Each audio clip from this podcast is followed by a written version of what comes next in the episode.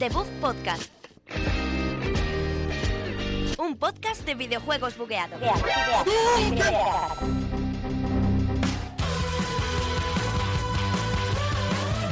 Hola a todos y bienvenidos a una semana más al podcast de videojuegos que realizamos aquí desde la Semana de la Comunicación en la Universidad Europea de Madrid. ¿Cómo Somos The Book Podcast. Soy Sergio Cerqueira, estoy aquí con Alberto Blanco, ¿qué tal? Pues, pues muy bien, en, en un vis a vis aquí, tú y yo. Sí, hoy no está nuestro amigo, el, el tío este que viene todas las Eh, semanas. ¿Cómo tío. se llama? No, Jonathan sí está, ¿cómo se llama el otro? Jorge, Eh, Jorge. No sé. No está Jorge. Lleva todo el año dando la brasa con el juego que traemos hoy, que, que es God of War, el puto Kratos está de vuelta y se lo pierde. Y también se pierde el estreno del trailer de Venom, que también es muy brasas con Venom. guapo, ¿eh? ¿eh? O sea, El día de la brasa, hubiese sido el día de la brasa, se lo, se lo va a perder. Sí. No sé si está bien o mal eso, a lo mejor le llamamos luego para que dé la brasa un ratito. Y bueno, vamos a empezar hoy con las noticias después de este corte musical.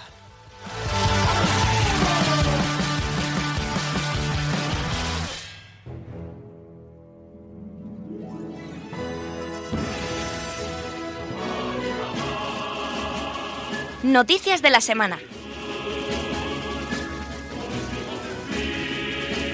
Estoy muy orgulloso de poder presentar la sección favorita de Jorge. Eh, hoy vamos a hacer las noticias de la semana. Una semana ya, ya empieza a flojear esto. Ya empezamos a entrar en el valle de- del desahucio noticiero porque Bueno. se acerca el E E3. Voy a empezar con una que no, que no está en la escaleta, de hecho, que es más bajonera aún.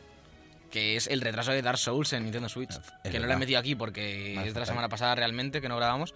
Pero ¿esto qué es? La fecha se mantiene el 25 de mayo, me parece que es, para Xbox One, PC y PlayStation 4.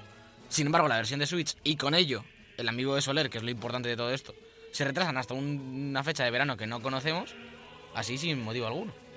Sí, además van, van a retrasar todo lo, no solo, o sea, me refiero, aparte de lo del Amiibo, solo se retrasa todo lo que vaya relacionado con Nintendo. De lo demás, no Claro. lo tocan ni nada, solo lo de Nintendo. Quiero decir, si tienes que hacer esto, retrasa todo y quedas Mm. bien. Además, Nintendo te dio como una publicidad en un, en un direct, como que lo anunció en exclusiva, eh, se le ha dado bombo, eh, se ha mostrado como algo importante, un lanzamiento importante para la consola. Va a ser un bluff, porque va a ser la que peor se vea. Claro, es, es- también es la que va a 30 FPS, es la que se verá un poco más si, baja. si dicen que va a 30, va a 20. claro, Con claro, claro, esta es gente. Star Souls, quiero decir, esto no es... No es, no es el No es un Witcher. juego serio, ¿no? No, esto es From Software. Quiero decir, nos conformamos con 30, pero, pero es que no va a llegar. Ya. Y, y lo que digo, si quieres quedar bien y tienes que retrasar una versión, retrasas todas, no dices por qué, dices que estás arreglando cosas y por lo menos no dejas a Nintendo Switch como si fuese la, la, la triste del grupo. Sí, porque Y- aparte no, no hay ninguna prisa. A ver, que la gente tiene muchas ganas, pero yo no tengo ninguna prisa en un juego que ya ha salido, es una Claro. remasterización. No es lo mismo que si fuese Dark Souls 4, que pues hay mucho hype y la gente Dios sí te que se echa encima, pero... Dios te oigo. Se la llama bueno, no, no va a 2. haber, no a haber, ¿no? No, ya, Técnicamente. yo que sé, Bloodborne 2 o Demon Souls 2, yo que sé. Aquí hay una serie de vacíos legales que, que, que se pueden estudiar de, de- de muchas maneras. ¿eh? Sí. Vacíos legales son también los que están firmando los contratos, la gente que va a trabajar en la nueva película de Doom, que se huele mierdote también. Bueno, y ahora mírate la primera, como dice Rotten Tomatoes, como con un 2% o algo así. Además, es, es curioso, la- hay que recordar que hace 13 años se lanzó la primera película de Doom, que creo que la tenéis en Netflix disponible, que salía, la protagonizaba The Rock. Sí, en principio está Eh, creo que está en Netflix. ¿no? Te lo miro ahora. Eh, y la cosa es que, bueno, una actriz, la actriz Nina Bergman, ha confirmado con un post en, en Twitter que va a trabajar ya ella en la película, que está ya firmando los papeles, por lo que parece que el proyecto va a arrancar. Bueno, está en Netflix. Y hay un poquito también de, de polémica, porque el día 13 de abril Dwayne Johnson publicó un tweet. Bueno, Dwayne Johnson ha hecho la película Rampage, esta, que está basada en un videojuego, pero es de estas películas que, como la película que basas en el Pac-Man y cosas Como no- las no hace que Dwayne. Johnson, pues ya pierden toda la esencia. Y el tío puso un tweet que, mm, bueno, Rampage, según Rotten Tomatoes, es la película con mejor calificación de, mm, de en Rotten Tomatoes precisamente de, de todas las adaptaciones de videojuegos a la gran pantalla. Y puso el tweet en plan de, bueno, por fin rompemos la maldición de, de los juegos en gran pantalla. Y, y- y la soltó ahí, se la metió a la Doom en plan de ya, Madre ya- mía. ya protagonicé la película esta mierdote del Doom, así que por fin me libro, no sé qué. Y la- le contestó la cuenta oficial de Doom, muy bien, le puso, le puso Dwayne, punto. Muy serio, ¿eh? en plan, que voy. Dwayne, please. En plan, est- esto yo me imagino al, al- al soldado de Doom ahí en su casa, en pantuflas con el móvil, en plan, Dwayne, que Tirando- voy. Se le cae el arma como mal. Se queda rotísimo. Confiaban en él. ¿Cómo que mierdotes? Esto, esto es lo mejor que has hecho en tu vida. una pena, una pena la opinión de Dwayne Johnson. La Esperemos que que la sí. próxima salga mejor. Y bueno, la que puede no salir mal del todo, pero tampoco pongamos muchas esperanzas, es la de, de Division, que yo no sabía ni que esto estaba en marcha, pero lo que sí que tiene es director ya. No Sí, estaba ni anunciada, yo creo. No había película, pero oye, que un director quiere... Pues venga. Vol- volvemos al género eh, adaptación de videojuego que puede ser lo que les dé absolutamente la gana. Porque es, decir, es como Division- adaptó Battlefield 3, que es de, un- de la Segunda Guerra Mundial o de tal, ¿sabes? Además son licencias que compran por tener el nombre, yo creo, precisamente porque no, o sea, me refiero, el universo de The Division no es nada especial Hombre, del ver, otro mundo. Quiero decir, en la historia mola el, el postapocalíptico esto, pero Sí, de ahí puedes tirar a cualquier lado. apocalíptico. Sí, Tú sí. haces una peli que no se llame The Division de lo mismo y nadie te va a acusar de plagio nada porque es un universo genérico dentro que cabe. Bueno, lo que íbamos es que el director es eh, David Leitch, el director de Deadpool 2. eh, No David Lynch. Que podría serlo, ¿eh? Se va a entender la película de The Division. También ha dirigido Atómica. Y, y según dice aquí en Eurogamer, eh, director no acreditado de John Wick. Esto es un poco en plan, yo dirijo, pero, pero me quito. Y bueno, eh, también de, de dirigir la película, producirá, pondrá ahí la panoja, porque al parecer tiene confianza en esto. Aparte de, de Jake Gyllenhaal y Jessica Chastain van a producir esto. Pone ahí que van a protagonizar o... No, no, además de dirigir la película, será productor junto a Gyllenhaal. Gil- Gyllenhaal. Sí, pero pone ahí. Contarán con, entre sus protanistas con... Sí, sí, sí, también. A ver, entiendo que no la producen en plan. Poco loco, Ya ¿no? Jessica Chastain en plan, eh, toma, mi pasta y me voy. No entiendo nada. No, Toma no. golpe en la mesa. Uf. Eso es un puñetazo en la mesa. en toda la regla. Me levanto y me voy. No, no entiendo muy bien qué hace esta gente metiendo aquí la pasta en The Division. No sé si... No sé, no sé. Ellos verán lo que hacen. Y, y Eh, espérate, espérate, espérate. Ah, vale, que es, vale. que, que es que perdón. no solo, no solo ha dirigido Deadpool 2 y Atómica, sino que no va a empezar a rodar todavía esta porque tiene que dirigir lo que sale siguiente suyo, que es un spin-off de Fast and Furious protagonizado por Dwayne The Rock Johnson y Jason Statham. Este- Esto es lo mejor que... Otra cosa, hoy estamos en el día de las películas genéricas. Porque es un spin-off de, de- Si salen juntos, entre si son novios, yo creo. Y todo, lo que hacen, y todo lo que hacen es de coches y tiros, en plan. Sí, sí, sí. Puedes hacer un spin-off de, de Division. Huelen a gasolina, de los, hecho. los mercenarios de Division meets Fast and Furious, no sé. Molaría, tío, que hiciesen típica teoría de estas de Pixar, que todas las películas están relacionadas con Fast and Furious, eh, Transporter, eh, Transporter... Transpotting. Transpotting. Sale Dwayne Johnson de fondo. Bueno, Eh. seguimos con noticias de estas que te alegran el día. Hombre, Eh, claro. Puzzle Fighter va a cerrar sus servidores en julio. Porque es un buen mes, porque es veranito, porque la gente así ya se olvida, se va a la playa y se le olvida al día siguiente, porque la gente que iba de viaje jugando al Puzzle Fighter, que, que les jodan por Claro. completo. Que eso ha salido, ha salido hace como una semana, ¿sabes? ¿Qué llevará? ¿Seis meses? ¿Siete meses? No, se, está- se estrenó en noviembre del, del 17, o sea, no lleva ni... No, lleva, no, lleva- no va a llegar al año. Lleva ni- sí, se va a quedar en los 10 meses, 9 meses.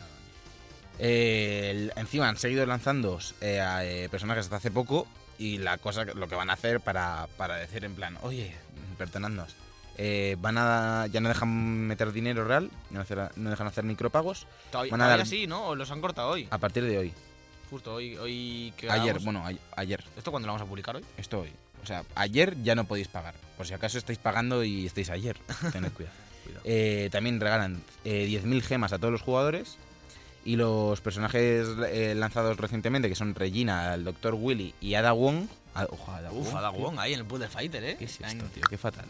Van a ser gratuitos y van a dejar el Classic Mode abierto hasta que se cierren los servidores. Esto es, esto es completamente Me una flipa lo de- fatal. Lo de cerramos, pero eh, 10.000 gemas. Ya tú vas viendo lo que haces de aquí a... De abril a julio tienes 10.000 gemas, que por lo visto Uf, es una mierda. Es además. como irse de fiesta a Las Vegas esto, ¿eh? Yo lo que no entiendo muy bien es. ¿Esto es legal? O sea, ¿la gente puede querer saca- aquí sacar juegos, hacerte meter pasta a lo loco y cerrar del juego? Ya no pago más servidores. He, he pagado el servidor, me saco un- unas perrillas y ahí tiras. Aquí hay eh, falta de legislación, yo creo, al respecto. ¿eh? Sí, yo Deberían de mantener que al menos tengas un año de periodo entre el cierre de los micropagos y el cierre de los servidores. Esto lo legislo yo si quieres, ¿eh? En plan, voy ahí a las oficinas de Capcom y digo, "Ch, El problema es ¿cuánto cuesta, cuánto cuesta mantener unos servidores de un juego de móvil? No tiene que para, ser esta, muy para esta gente nada. Esta gente no cuesta nada. Y además es un juego... Relativamente funciona. Sí, y, y quiero decir que no es un juego rollo, no es el Call of Duty que tienes que estar ahí a tiempo real, absoluto, no No. sé, es una cosa sencilla. Y bueno, una noticia un poquito más, más bonita, ya que, ya que estamos tristes hoy y no deberíamos. es que de Darwin Project, eh, el Battle Royale este que se anunció en el E3 de, de Microsoft, que no tenía mala pinta, pero, pero lo que no sabía Darwin Project es que se venían 18 Battle Royales de ahí, desde el E3 hasta hoy, se va a convertir en, free to play desde ya, ya está disponible. Por motivos obvios, que es que no juega ni Dios y aquí un early access que hay que pagar y que no juega ni Dios, pues, pues no está bien, bien recibido. Ya disponible desde el 9 de marzo, que ya es un mes. Yo pensé que esto ya más tiempo. Y han dicho, nos va regulín, así que así que free to play. Si queréis jugar, yo a lo mejor lo pruebo y, y lo traigo, me sacrifico por el equipo. Vale, tráelo, ¿eh. Tráetelo Lo traigo en un, en un- en un disquete. Un disquete, sí. Un disquete o algo, ¿no? Está bien. La típica medida de Sí. esto no lo está jugando ni Peter, vamos a ver si salvamos aquí algo, pero... Fíjate pero bueno. que cuando esto salió, fíjate si todavía no estaba la, la, la moda hasta los Battle Royale tan, tan en activo, que ni caí que era un Battle Royale como, como tal, ¿sabes? En plan, vi un multi de gente pegándose y dije, "Oh, interesante. Pero claro, Me tiene da un poco de asco el PUBG y el Fortnite. Me da un poco de grimilla Con mi ya, tío. PUBG, déjame, ¿eh? Hace que no juego meses, pero a mi PUBG no me toques, ¿eh? Tío, es que me da mucho asco esta gente que se está adueñando, tío. La gente ahí celebrando los goles en la vida real como el Fortnite. tío. Uf, eso es terrible, ¿eh? Eso, eso hay que erradicarlo. Una cosa es que juegues al Fortnite y otra que sea subnormal. Es totalmente diferente. Que eh, hay mucha gente en los campos de fútbol que es normal, de hecho. Toma. Sí. Tú cuando- otro colectivo a la tomar por Tú cuando vas también, a veces. Eh, vamos a seguir con más noticias de adquisiciones con la compra de Valve de Camposanto. Se han hecho con el estudio que desarrolló Firewatch. Y una buena noticia y a ver si esto sirve para que Valve vuelva a sacar juegos. Porque Pero- conociéndoles lo mismo lo compran, les, les meten, en- les hacen una oficinita ahí en la esquina y les dicen, es que yo espero ¿qué que, tal se está aquí? que, que los pongan ahí, en- en- en donde estén, allá en sus tierras, a diseñar una interfaz para Steam o, o a reprogramar la tienda, algo así. En A, plan. cre- a crear un otro Steam Controller. Oye, esta, esta gente, que lo estás viendo aquí ahora, Sí. anunciaron en el- los, los pasados Game Awards In the Valley of Gods, el juego este rollo egipcio que mola un montón, era precioso. Esto luego, ahora cuando salga, lo va a producir, en plan, lo va a patrocinar Valve, lo va a salir como marca ya de tal, se lo quedan ellos. ¿Cómo irá esto? Eh, pues eh, supongo que si lo han adquirido el estudio lo Claro. pondrá algo de Valve. Supongo, vamos. Sí, pero como esto viene de antes, ahora sí. Sí, además la publicación la hará Valve. Yo- sí, yo creo que sí. Joder, pues que no está nada mal para ser el primer lanzamiento de, de Valve de mucho tiempo, pero tampoco es lo que se espera de ellos. Es decir, está un poco Bueno. una cosa bonita indie, pero nadie espera que Valve se ponga a hacer indies, también te lo digo. No, pero sí tiene un rollo que le pega porque al fin y al cabo Portal no es, no es lo que se denominaría un triple A porque es un juego de puzzles. Bueno, Half-Life sí, pero ya han pasado muchos años. Team Fortress tampoco es lo que No. se conozca como algo así muy, muy bruto. Es un proye- son proyectos más artísticos. El, el arte que hacen también va un poco, es un poco coherente con lo que haría Valve, yo creo. No sé muy bien lo que quiere, sí hacer, lo que quiere hacer esta gente porque, ah, esperando lo que se espera de ellos, Half-Life 3, que jamás veremos, un Portal 3, un Left 4 Dead, o una IP nueva, pero han adquirido Campos Santo que tampoco es una, un estudio excesivamente grande, es una cosa así comedida. Tampoco son cuatro tíos en su casa, pero no es Sledgehammer, yo qué sé.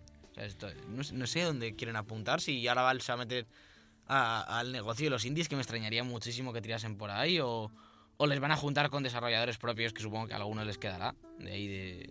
Yo es de que tampoco sé, cómo, tampoco sé muy bien cómo funciona esto. Porque, ¿Por qué no hacen Half-Life 3? O sea, ¿qué les impide hacerlo? Yo creo que, que básicamente es la decepción que se va a llevar la mayoría de gente, porque Half-Life 2, s- bueno, Half-Life, sobre todo Half-Life 2, fueron muy impresionantes y muy innovadores para su época, pero innovar en el, en el género que cubre Half-Life hoy en día es, es prácticamente imposible ya. Pero tenemos casos como Uncharted, por ejemplo, que no se ve directamente la innovación porque es un shooter en tercera persona, mucha fase de tiro, que cualquier juego podría hacerlo, pero la excelencia al hacerlo, algo que todo el mundo sabe hacer, pues hacerlo de la mejor forma posible, Sí, es, pero- es un buen camino, digo yo. No creo que se, o sea, y la gente que tengan, o sea, la gente que hizo Half-Life 2, está- no sé si siguen Valve, supongo que la gente tendrá que, se habrá ido a hacer sí, cosas sí, porque sí, no están haciendo nada. Tienen que comer. Y la gente que ha hecho Portal, me refiero, no, no creo que falte talento dentro de Valve. No sé, yo lo que creo un poco es que se ha creado tan, tanta bola de hype que, que es casi imposible que, que esto satisfaga a nadie.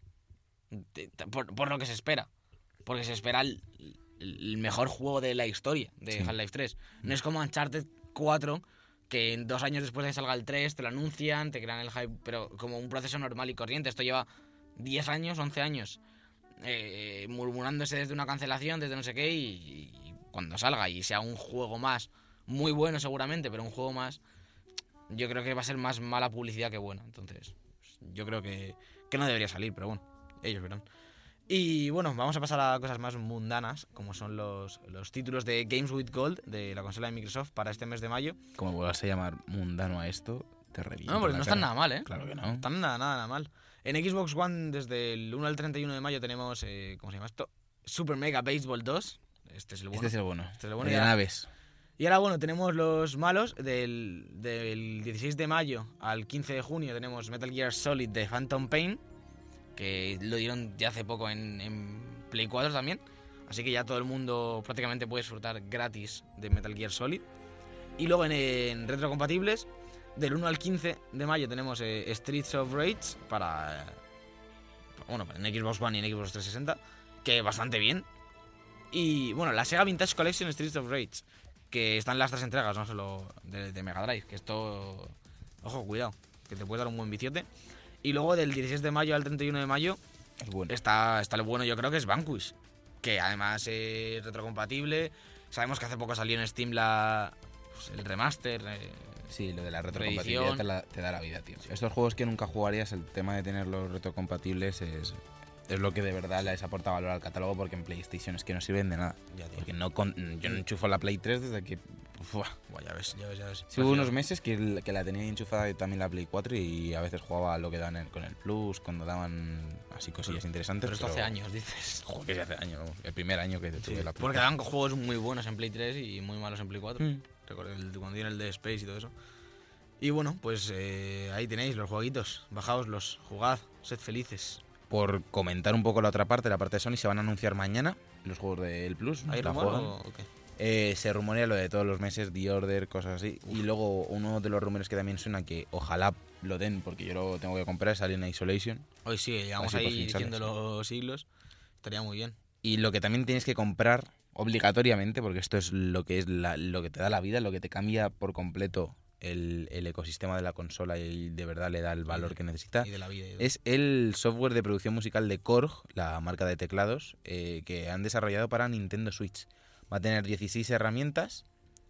Técnicamente está adaptada a los Joy-Con. Hemos visto un vídeo de cómo funciona y va como el. o sea, es súper incómodo realmente. Claro, a ver, a ver, también te digo que, que pa- para el que no lo sepa, eh, de producción musical es para, hablando en plata, para juntar canciones, para componer cosas y, y- y- ponerlas en orden, digamos. Esto lo que viene es con, con pads de batería, de todo tipo de baterías y teclados, que con los teclados puedes hacer casi todo tipo de sonidos electrónicos, de órgano, de piano, de una nave disparando, de Sergio gritando al Sí, micro. hay un plugin. todo pavos cuesta. Y lo normal es que lo hagas en casa con un teclado MIDI o con una tarjeta de sonido grabando tu instrumento O, o, o gritando. o gritando a micrófono. un micro Sí. en, en diferentes eh, tonos. Pero aquí lo hacen con los Joy-Con y no es algo rollo, porque yo en primer momento pensé algo rollo mando de la Wii o algo, por algún motivo, no sé por qué se me ocurrió esto cuando vi la noticia. Pero van como con un mando de la Play, un poco, ¿no? Van, Sí. van haciendo menús y es un poco incómodo ir poniendo ahí semicorcheas La cosa es que podéis estar cuatro a la vez tocando cosas. la misma canción. En plan, pero, pero no es tocando, es, es, es poniendo Fatal. mierda en líneas de tiempo. Fatal. Eh, luego va a costar 48 dólares y No saldrá el mal. 26 de abril y se llamará Korg Gadget. Hola, Dios mío, oh, Dios mío. el gadget. Vaya, lo, lo vamos vaya. a comprar aquí Qué para. intensidad. A Jonathan le ha flipado. Ha dicho, esta es, la, este es mi Esta es la buena, esta es la buena. Eh, está bien esto. La verdad es que de precio no va mal para tontear un poco. Un software de producción musical Coño, cuesta. gasto 48 dólares en, Bueno, ya. meterle teclados a la Switch. Decirte, te, te compras un software de producción musical en, en PC y. Y de 200 euros cada mes o algo así no baja, ¿eh? Pero, Son pero cosas muy caras. ¿Quieres que lo haga, tío? Dale, Tengo dale. aquí Dale, el yo mientras- teclado de la vida. Yo mientras voy contando, voy contando cosas en plan. Escucha de esto, por favor. No puedo. Un iPad gratis. Bueno, la aplicación la has pagado. No, está gratis. ¿Está gratis? Está Bueno, gratis. el, el iPad lo has pagado. El iPad sí. El iPad sí. Y, y, por cierto, muchas veces estoy en el coche. Bueno, muchas veces no. Y se pone a tocar el piano. No, pero el otro día fui, eh, hice un viaje que yo no conducía Y me puse el GarageBand este aquí en el iPad y, tocabas la- me puse a tocar la batería. Fue absolutamente mágico tocar la batería con la canción, ¿eh? Eh, Y gratis, no 48 dólares para la Switch. Ya te digo, tío. O sea, cosas que podéis hacer gratuitamente en honor a Jorge, Oye, yo alguien que le gustan mucho las cosas gratis. Yo tengo que estar ahí en mi casa, que si pongo la guitarra, que si el ampli, que si los pedales. Pues no pa- pongas la guitarra. Pon la PlayStation porque nos vamos a God of War.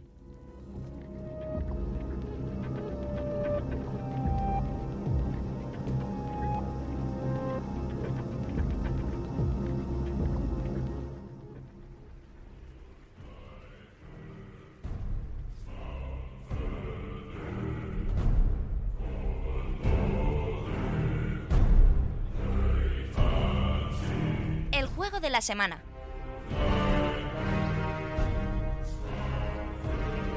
Ya estamos aquí para comentar el juego de la semana. Esta semana toca uno de los lanzamientos más destacados del año, aunque todavía faltan algunos por llegar que también lo van a petar.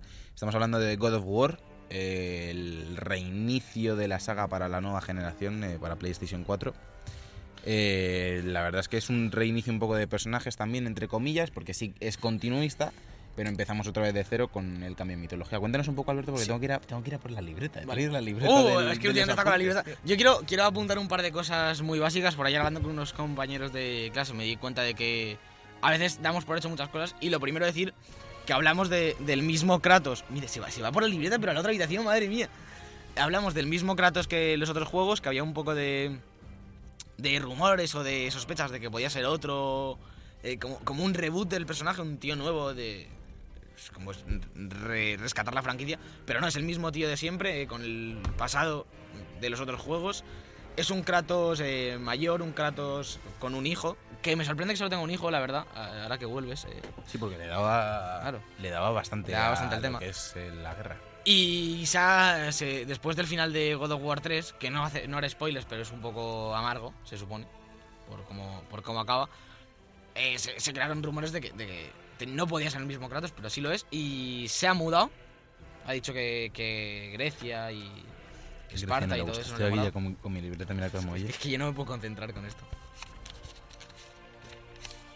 ASMR de estas. Increíble. y bueno, eh, cuando comienza el juego vemos que Kratos ahora vive en una cabaña del bosque.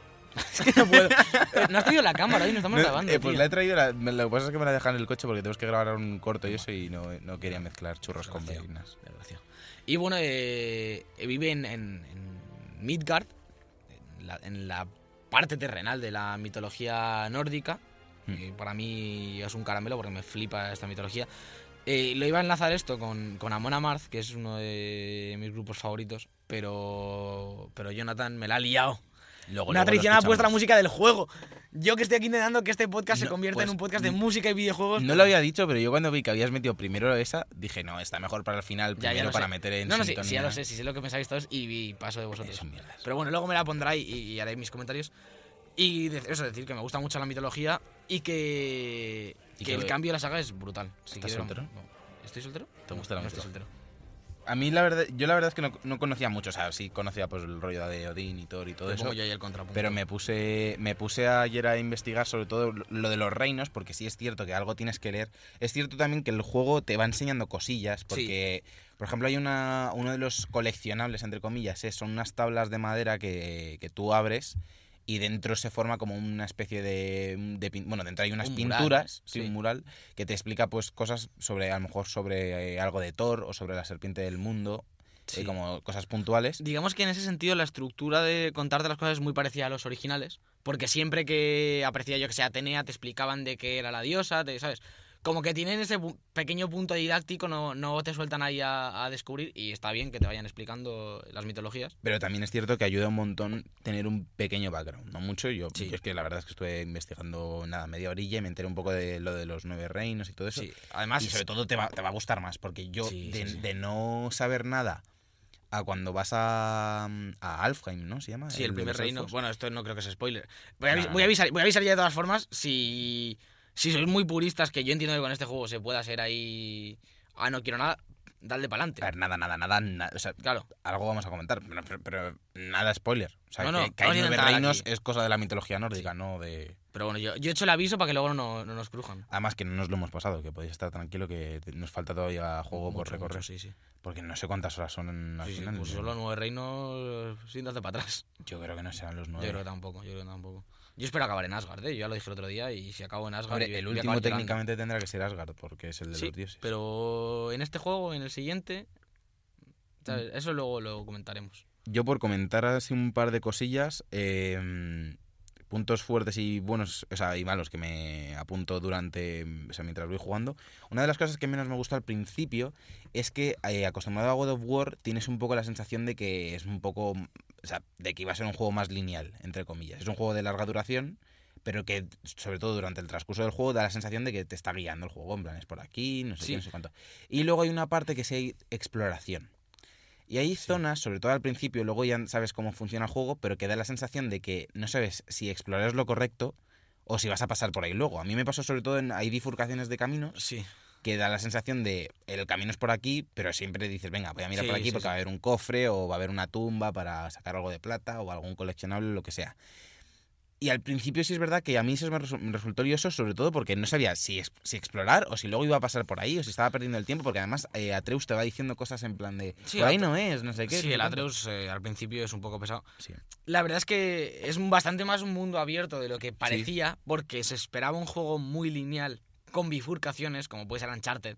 Sí. Uncharted antes del 4, porque el 4 también en las islas y eso sea un poco más. Pero yo qué sé, eh, voy por una carretera y tengo un hueco a la derecha de 10 metros y ahí hay un coleccionable. Bueno, pero no, sí, que realmente eh, en todo momento hay caminos largos con incluso minibosses de enemigos más fuertes que te dan algo, hay secundarias pues, una cantidad bastante considerable, hay un siete o ocho tipos de coleccionables ya por donde vamos, hay unos cuantos.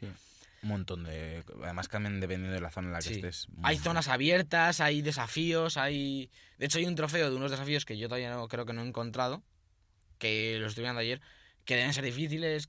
Hay las zonas, las zonas, no sé si tú las habrás abierto, hay las puertas estas que son como un Sí. espejo. Ayer me pasé una. ¿Cómo Ah, no, las, abres? las- las del espejo no, las del espejo no he abierto ninguna. Y Yo me refiero a los portales estos negros, Ah, que sí. metes la mano. Ahí salen unos enemigos fuertes. Como que hay mucho más contenido aparte de la historia principal. Y, y al principio se hace un poco lioso intentar eh, ir a ver todo ese contenido porque además, aparte de lo que tú has dicho, cuando llegas a la primera zona abierta, no puedes hacer todo ese contenido. Te hacen falta poderes, te hacen falta cosas que vas a conseguir luego, entiendo. Pero claro, en este tipo de juegos tú no esperas volver a la primera zona, normalmente. Claro, yo eso es algo que sí soy muy tiquismiquis, sobre todo porque no me gusta nada recorrer partes del mapa que ya he recorrido solo para ir llegar a un sitio. O sea, el volver para atrás todo el rato me resulta muy cansino. Y luego me- también me resulta muy cansino, bueno, más que cansino, agobiante, el, el ir avanzando, ir viendo que hay cosas, que hay cosas que hay que volver, Sí. que hay que volver, y de repente te da la sensación de que te estás pasando el juego y que te estás Y te dejando estás todo. dejando todo. Luego, la, la- lo que sí que es verdad es que una vez para este primer umbral de, de- de- de no saber hacia dónde ir un poco, te das cuenta de que todo está bastante bien conectado No, el mapa está genial. y, y- y las zonas en las que tú ves que vas a tener que volver como bastante más adelante, te da esa sensación, suelen ser como hubs centrales a los que el juego te obliga a volver, por tanto, no, es, no eres tú el que se recorre un nivel Sí. hacia atrás. En algún momento sí que es verdad que, que- A- que- para, que hay para atrás hay que recorrer. Sí. sí. Pero, pero como que te incita de varias maneras el juego para que no sientas que estás volviendo a por algo, sino que pues vas a volver a pasar por algún motivo por ahí, ya aprovechas o luego te dan un poder y esa zona se reactiva porque hay una zona que no has visto y, ¿sabes? Ese tipo de cosas. Está Apar- bien resuelto. Aparte del combate, que me gustaría comentarlo rápidamente, bebe de, también de un poco del diseño de mapas de Dark Souls. Porque hay muchas Sí. zonas que de repente llegas a un Sí. punto y se crea un atajo. Sí, sí, sí, la verdad, la que sí. De hecho, eh, hay un objeto que te dan que es como para abrir un- unas puertas Mm. de viaje rápido que también tira un poco por aquí justificado el viaje rápido que tampoco es muy importante por lo menos por donde vamos No. que a lo mejor luego esto se abre y es la locura está muy bien justificado también que es algo que Dark Souls haría no te mete mm, no te meten un viaje rápido en plan a la tira Sí, random teleport. y, y la verdad es que bebe de Dark Souls en, en- en muchos sentidos. Bebe de Uncharted también. Yo lo veo. En plan, hay mucha escalada y. y- Hay mucho plataformeo, pero muy Uncharted Tomb Raider. De salientes marcados Sí. con amarillito. Eso sí es algo que sí se veía antes en la, en la saga, por lo menos lo que yo estaba jugando al 3 sí había Sí, fases sí. De, de plataformeo. Pero está muy bien adaptado. Sí. Eh, me daba mucho miedo porque yo, yo personalmente, tenemos aquí, hoy falta Javi, ahora que, ah, se llamaba Javi, tío, no Jorge. Ah, ese, ese. Eh, que ahora le vamos a intentar llamar para que se meta un ratillo en el programa. Eh, él es el que más fan es de la saga, luego estarías tú y luego Yo estaría sí, yo que yo se lo juego un jugado- poco al 3 y me da un poco igual. Yo he verdad. jugado al 1 casi entero, eh, hace poco en emulador. El 2, eh, poquito eh, más pequeño. Al, el 3 me lo pasé hace muchos años y lo empecé, pero jugué el primer nivel.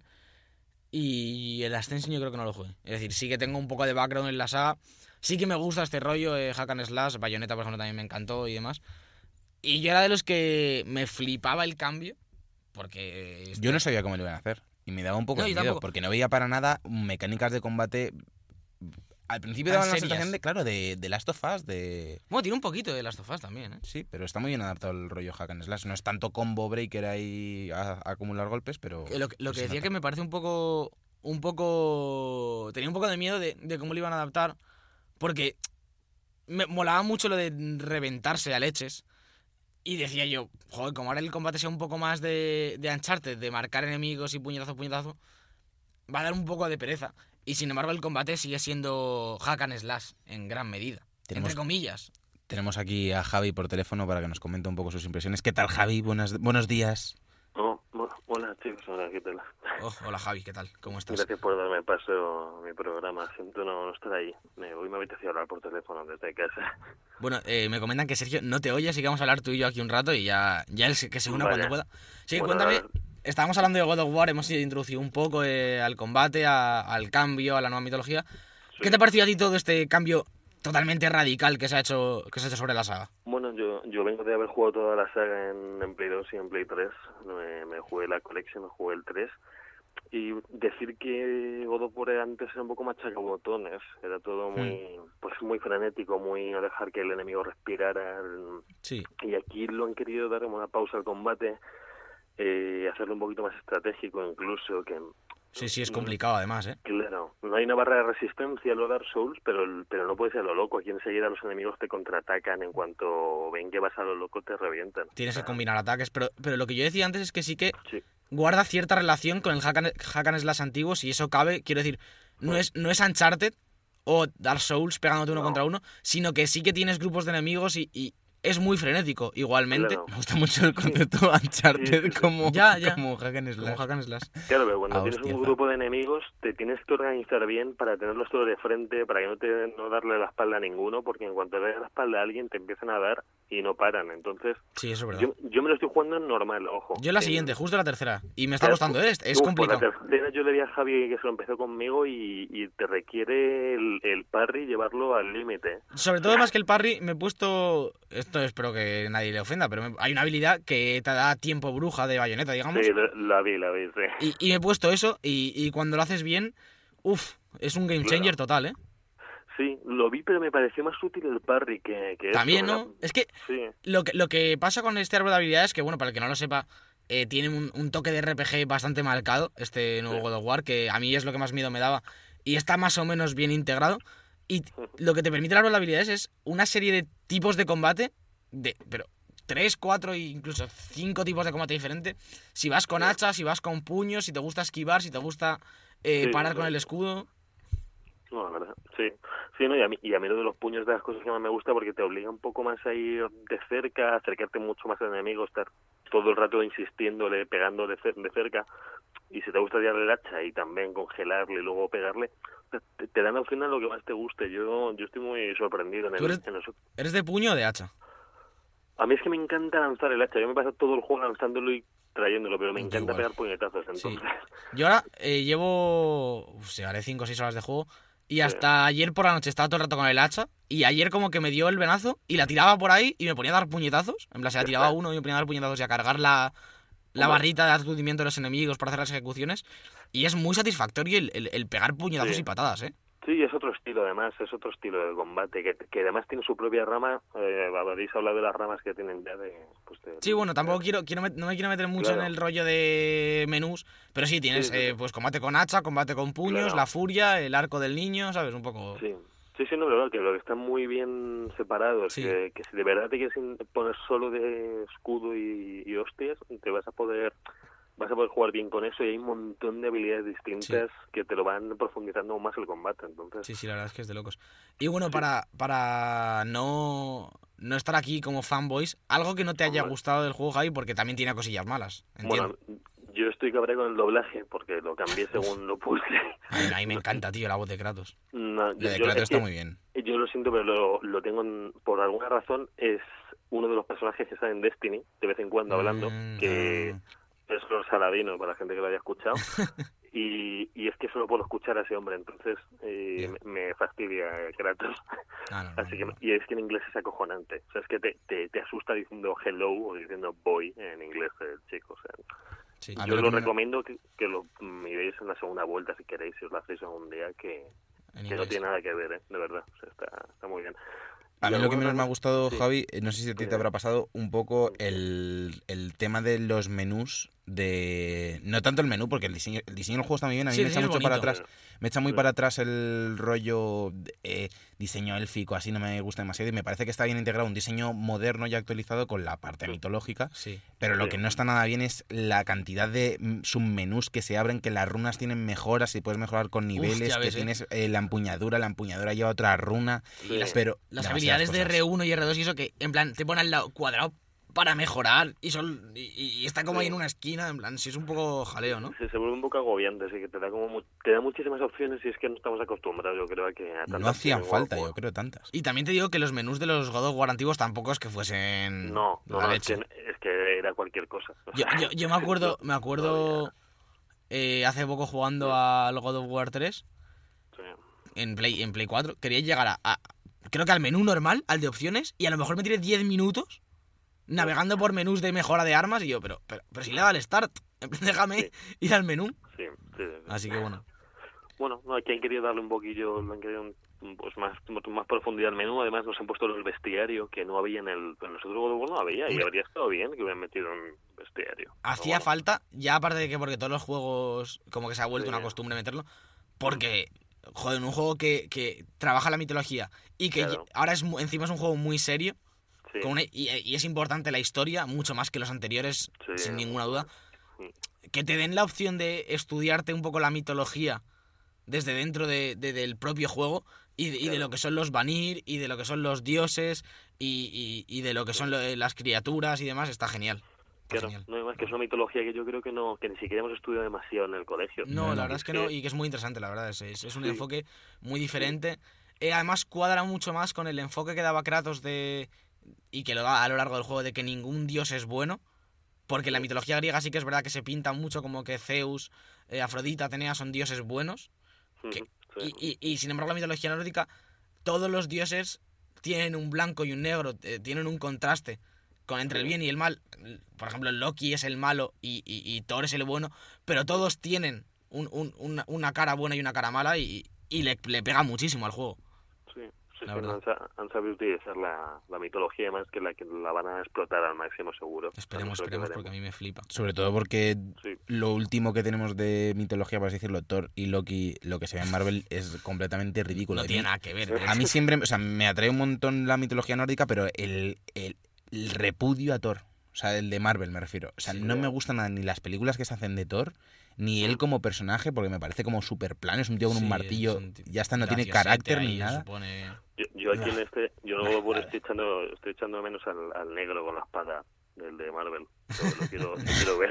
¿Sabes? Pero sin, sin embargo, luego, cuando, cuando lees un poco o ves otras cosas de la mitología, o incluso ves vikingos que te explican muy bien, sin fuera de coñas, todo esto, ves Mm. como, como eh, Loki, por ejemplo, que a mí es un personaje, un dios que me gusta mucho de la mitología nórdica, que en Marvel te lo pintan como un tío, como el malo, pero graciosete, pero a la gente le gusta, quiero decir. Ca- cambia, cambia en función de la película. Claro. En la primera es en plan el malo maloso, luego le encierran y te gasta una broma cuando Claro. está encerrado. Pero, sin embargo, la mitología, en las historias y en los libros que eh, en los que se cuenta todo esto, es la serpiente, es, es, es, es, el repudiado de los dioses, es, el mentiroso, es, es, es algo asqueroso, digamos, es algo malo que, que, pues obviamente las películas de Marvel no, vas- no van a reflejar esto. Y yo creo que God of War lo puede reflejar si, si, si se lo propone. Y Sí. descubrir esta mitología en, en un juego con, e- con estos toques tan serios que le han dado, que, que- que yo me he, quedado, Yo- me he quedado loco con la historia, me parece increíble. Yo sin meterme en la historia, que no tengo ni idea de cómo va a ir por ningún sitio. ¿Por pero dónde vas, Javi? Solo para me- saberlo. Ah, mm, como ¿Has, digo, has sin acabado. ¿Has acabado el Alfheim o no lo has acabado? El segu- la segunda parte dices. El Eh, reino de los elfos. Estoy acabándolo, creo. Estoy acabándolo. Y me Vale. está gustando, me está flipando. O sea, estoy Pues- haciendo fotos a cada roca que hay. Iremos, sea, eh, voy más o menos igual que tú, yo creo. Quería deciros que yo no, o sea, que no es por, no es spoiler de ningún tipo y ni siquiera es, es suposición mía, lo digo para el que me está escuchando, ¿Mm? que a mí me molaría que Kratos llevara el, el Ragnarok a Sí, este juego. Sí. yo creo que es todo lo que, lo que se espera. se habla un poco, se habla un poco de, de- de eso. Y de hecho hay un- una conversación en la que se habla del Ragnarok en un momento del juego muy, muy temprano. Y Sí. se- que se habla de tú crees en el Ragnarok, no sé qué. Sí, Y yo creo que tienen que tirarlo por ahí. Lo que no sé si en este juego, como hablábamos antes, Claro, que es un no, melón que hay que abrir porque, Ah. porque tú lo decías el otro día por nuestro grupo de, de WhatsApp, sí. que, que crees que va a ser una trilogía. Y tendría Sí. todo el sentido, la verdad. Mm, Es completamente suposición porque no hemos llegado al final del juego. No, no, claro, no, sabemos. idea, ni idea. Y yo Desde espero que- luego, un God of Mm. War, perdón, un, Sí, sí, sí. un Thor, uy, un Thor, un God of War 3, por así decirlo, centrado sobre todo en el Ragnarok, igual que Sí. God of War 3 se centra un poco ya en la En lucha con los titanes y todo claro. eso, sería una pasada. Claro, a ver, a ver, y de hecho nos Claro. están presentando la mitología ahora. Tendría No, pero- sentido que este juego fuese más de presentación. Claro, pero pensad un momento que God of War 3 acaba con que queda, no, a ver, no que acaba, no voy a hacer spoiler, pero básicamente está, queda destruida toda la mitología de allí. Sí, O sea, sí, sí, Kra- sí. Kratos se va de allí habiendo destruido todo, no hay ni dioses, ni hay agua, ni nada. Eso solo hay destrucción, entonces parece que, mm, que aquí puede pasar lo mismo. Claro, aquí, aquí hay otra, otra, otro miedo que podemos tener que y que es un, tendría cierto sentido llevar a la saga por ahí. A Kratos, el destructor de mitologías, a, a a- a convertir esto en tres de, de los nórdicos, ahora te meto tres de otra De mitología, Egipto. de Egipto, ¿sabes? Claro. Que, es- que yo espero que no, porque le ha venido muy bien el descanso a Kratos. Sí, ¿Sabes? sí, sí, sí. ¿Cuán- ¿Cuánto tiempo hace de God of War Ascension, que fue el último? Hombre, salió en Play 3, fue del último que salió en Play fíjate, 3, pues yo salió 2014. meses, Seis an- años, ¿puede meses antes que... No, seis años no. Salió meses antes que The Last of Us. Saldi- salió en 2013, creo. Bueno, pues cinco es- años. sí, sí, Bueno, ya cinco igual, años, sí. es verdad. Claro. Y, joder, este. Que hagan esto desde un estudio tan grande, eh, este. Pues es una jugada, al fin y al cabo es una jugada arriesgada, ¿no? Eh, Aunque sea God of. War, quiero decir, Sí, podría no gustar. podría no gustar. Y, y yo estoy convencido de que, haya, que habrá alguien que no, que no le haya gustado. Claro, hay gente que dice esto no es a God of War porque pues no se parece, no es la misma cámara, no es el mismo Kratos. Uf, el- bueno, Ha roto ahí un melón, sí. ¿eh? La cámara. ¿Qué? Mucho mejor Kratos que para mí que el anterior, ¿eh? Sí, Mucho a más sí. complejo. Hombre, es que el anterior. A mí también. El anterior molaba el concepto de un Kratos lleno de venganza. eh, Claro. que va a matar a los dioses y le van traicionando. Pero este Kratos. eh, castigado. por el castigado, tiempo. redimido. eh, Sí. eh, casi se ve que enamorado, Enamorado, en sí. algún punto de su vida. eh, con, con un amor hacia su hijo también, algo que, que ya Es una, vivió. una y que relación rara, una porque sobre todo bueno, ahora no voy a hacer, bueno, no voy a hacerle spoiler un poco, este sí sería un poco más spoiler, pero sobre todo la relación con su hijo va variando un montón al, alrededor del, del juego, o sea, a lo largo del juego, perdón, y no solo se ve que, que, que el hijo, o sea, que Kratos como un dios abandonado que huyó de donde era, que destruyó todo a su Sí. paso, eh, Mm. está en el exilio, sino que también se ve como su hijo le percibe a él como que no, no es realmente una figura paterna. Claro, o sea, es un, hecho- es un tío que sí, es mi padre, pero que no le siento ahí. No De hecho, yo le- quiero abrir, una- quiero abrir dos temas una de relación muy conversación. compleja. Quiero- ah, voy a decir una cosa y voy a abrir dos temas de conversación para cerrar el análisis. Eh, primero decir que el niño no sabe, esto lo dice en el primer minuto, quién es Kratos, es su padre, y ya. Que esto es una cosa tremendamente interesante de cara a la historia. Y ahora lo que quería discutir, que me parece que no deberíamos dejarnos, uno, es la cámara, el plano secuencia, tan, tan hablado, que me parece de locos. Y por otro lado, la relación de, de Kratos y Atreus, porque es una cosa que des- yo creo que desde The Last of Us no se ha hecho tan bien.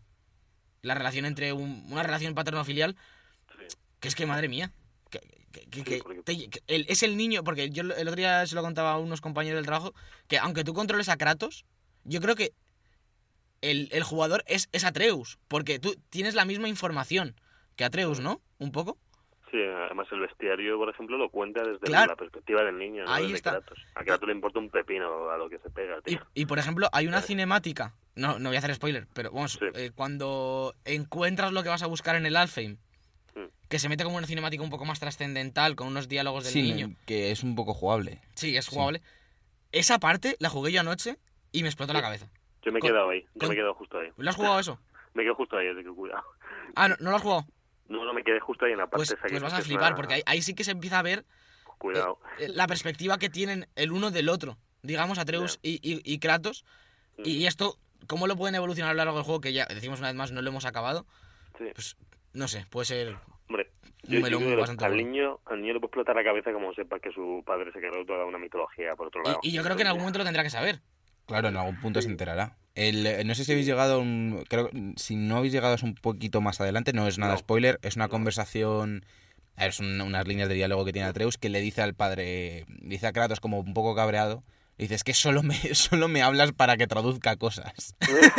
Es verdad, es, es verdad, porque el, el otro está como todo el rato. eh, papá, lo he hecho bien. eh, he pelea-". Además, cada vez que acaba una pelea el- en la que hace algo Mm. como relevante, siempre le dice a Kratos, eh, papá, que lo he hecho bien. Y Kratos le dice, "Beh, ya vamos viendo más tarde.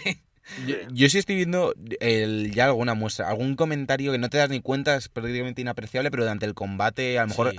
acabas una fase de enemigos y, y el chico dice eso y a lo mejor Kratos le dice, Mejor. vales para esto Sí. o cosas así, que... Sí, que es una relación que es curiosa porque tenemos por un lado pues lo que se conoce como Joel y Ellie, que si es el padre y la hija Sí. más tradicional, aunque un poco Joel quiere ir un poco a su bola, y este es el, el punto exagerado, ¿no? El niño Mm. prácticamente que se siente ah, desolado, está, está abandonado. solo, ha perdido a su madre. Y Kratos, que es completamente un personaje que, Claro. que- que en el momento que te dijeron que era padre, te peta Bueno, la cabeza, y porque hasta ahora había sido un músculo matadioses. Y, y recordamos que es que esto no se ha hablado mucho, que todo el motivo de los primeros God of War es porque Kratos pierde a su hijo y a su mujer. Kratos ya era padre. Pero Bueno, Kratos, Se, lo carga él, Alberto. sí, bien, sí, pero realmente no es algo intencionado, se podría decir. No, no, claro, no. ¿Sabes lo que te digo? Pero como que él en ese momento pierde eh, to- todo el- toda la relación que puede tener por un hijo, lo, lo desecha. Por Sí. todo lo que sufre ahí. Y ahora volvemos Sí. a ver cómo, cómo le da miedo, en cierto sentido, acercarse a su propio hijo. A un hijo más maduro, más, más, más Sí, casi adolescente. Mantiene distancias. Sí. Un poco, también Sí. contrasta que el background del que venimos de la, de la historia original de Kratos eh, matando a su padre por el tema de la guerra, de los soldados y eso, que, que él es prácticamente una herramienta de guerra, Sí.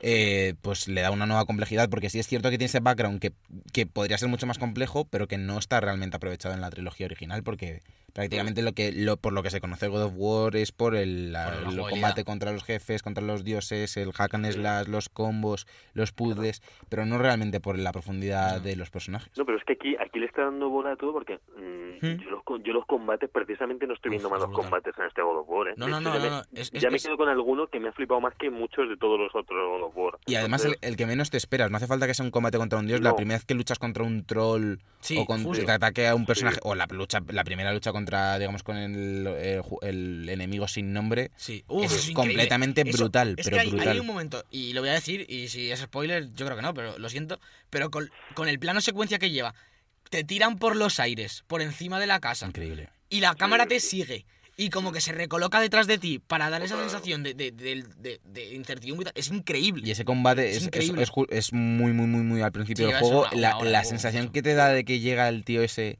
y tú piensas, ¿dónde viene este mierdas? Que es que le voy a reventar, le, le voy a meter un hachazo y me lo voy a cargar. Y de repente te la presenta, devuelve. sí. y es increíble. Uf, y, increíble. y es que ves como te da un gancho y, la, y, y- Kratos se va. Y lo, es que me parece tan importante cómo va la cámara con Kratos en ese momento. Y, y durante todo el juego es un poco... eh, eh, con esto defines el- el- el cómo, se- cómo ves el juego todo el rato desde la perspectiva de Kratos, que en ningún momento te pueden meter como en los anteriores God of War una cinemática explicándote mitología, que pasaba Mm. mucho en los anteriores, con, con, Sí. con paneles y eso, porque la cámara no se separa de Kratos más que No. para ver a Atreus con un giro o un paneo, momento. ¿sabes? Y no solo, no solo el hecho de que sea un plano secuencia sin cortes, sino el hecho de lo bestia que es gráficamente. Sí, sí, sí. En la Play Pro se ve, o sea, Y es normal exageradísimo, también, es exageradísimo lo que, lo que puedes hacer, sobre todo si le pones el... Yo lo- no sé, Javi, tú cómo lo tendrás, yo lo tengo con el modo rendimiento.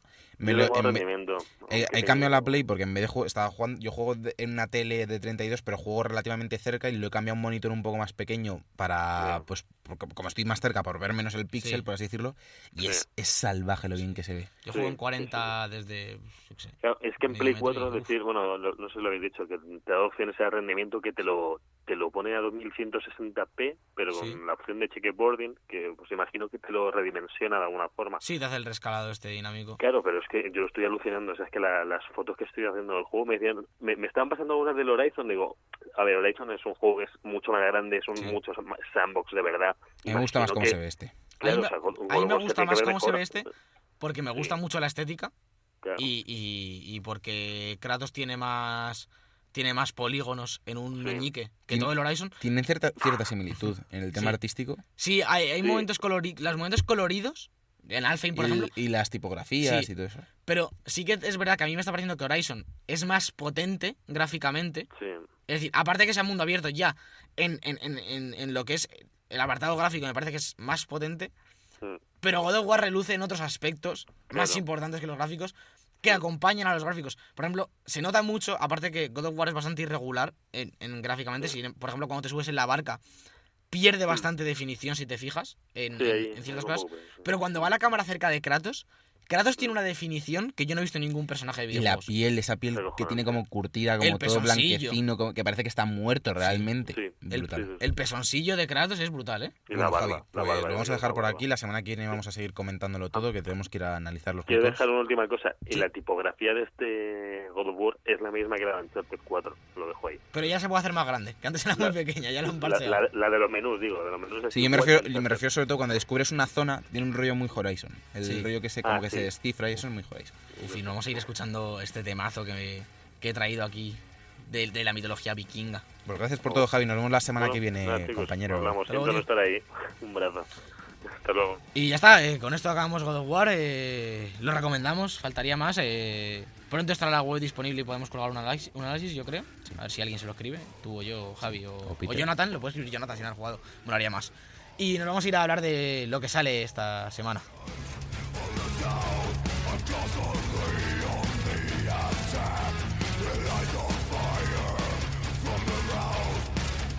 Todos los viernes de 2 a 3, The Book Podcast, en Europea Radio.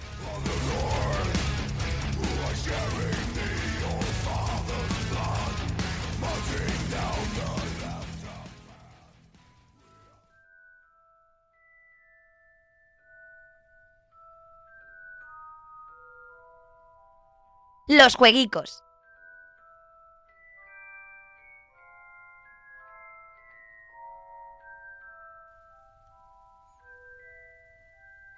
Joder, qué, qué- qué bonito queda lo de los jueguitos por encima de, de la música de Harry Potter ahí, ¿eh? Es Qué calma, qué calma después de la tempestad esa ahí. Eh, Martín, madre mía. Guardians of Asgard.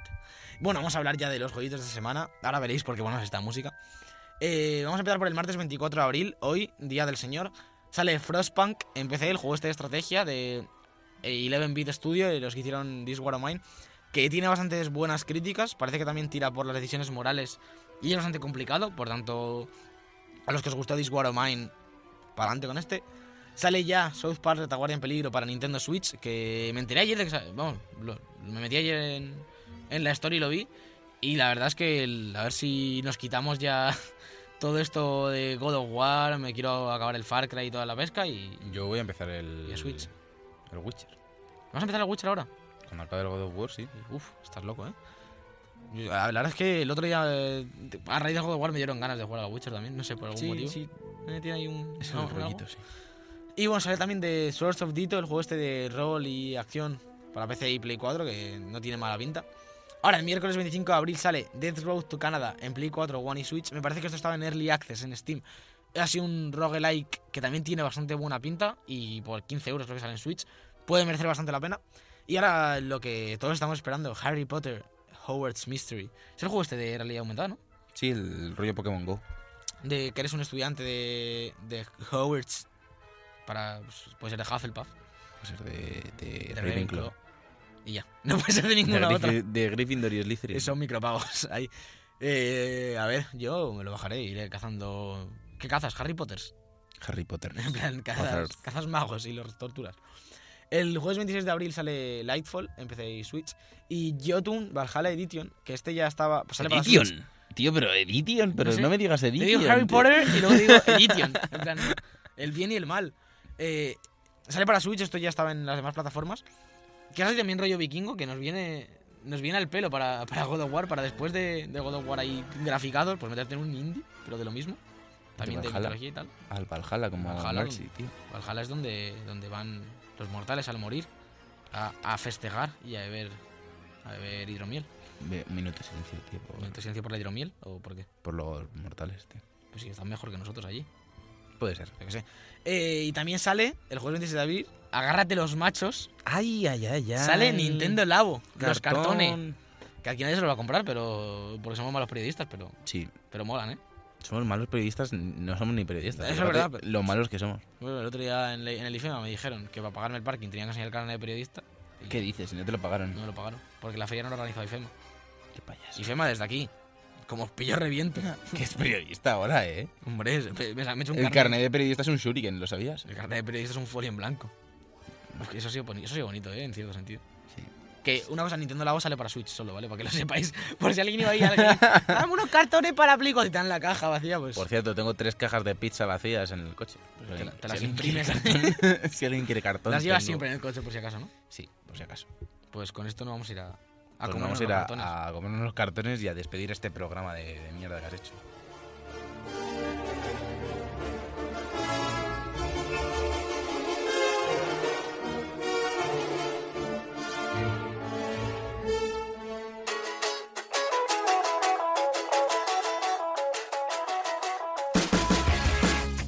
Y hasta aquí el episodio 28 de The Book Podcast de esta tercera temporada. Muchas gracias Alberto Blanco por haber estado ahí. Siempre estás. Qué remedio, qué remedio. Una semana más. Y además con God of War, pues da gusto venir aquí a, a alargar un rato. Ha sido un placer también estar con Javier Martín, que ha estado por teléfono, por desgracia. Javier presentador. López nos lo hemos comido hoy. Hostia. perdón. Jorge, Jorge Gallardo. Jorge, Jorge Gallardo. Jorge, ¿quién es Jorge? Ahora le busco en Facebook y le agrego a Jorge Gallardo. Yo creo que conozco a alguien que se llama así, ¿eh? por eso me ha salido tan. Eh, mola. Le llamo a Javier Martín, ¿no? Sí. Javier López. Ja- Martín, Martín. Javier López Martín, bueno. Eh, muchas gracias a Jonathan Orozco que ha estado ahí en el control. Di algo, Jonathan. Lo ha dicho, no lo puedes creer, lo ha dicho. y se lo has dicho y se queda como en plan, ¿qué hago yo ahora? No puedo hablar, ha dicho yo creo. Bueno, eh, yo soy Sergio Cerqueira. Eh, recordaros a todos que nos podéis seguir en todas nuestras redes sociales, en Twitter, en Facebook, en Instagram, en iBooks, en iTunes, en Spotify, en Spotify, en, LinkedIn. Frutufu. En la calle. Y En- que en volveremos la semana que viene con más de un podcast y más videojuegos. Hasta luego, yo soy Sergio Cerquira y nos vamos con Alberto Blanco y Jonathan Orozco otra vez. Y Javier. Martín. ¡Adiós!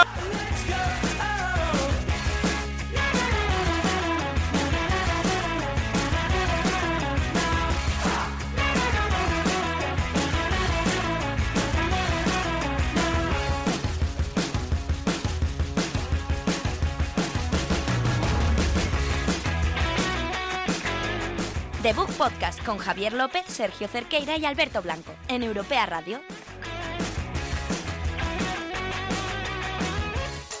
Let's go, let's go, let's go. Oh.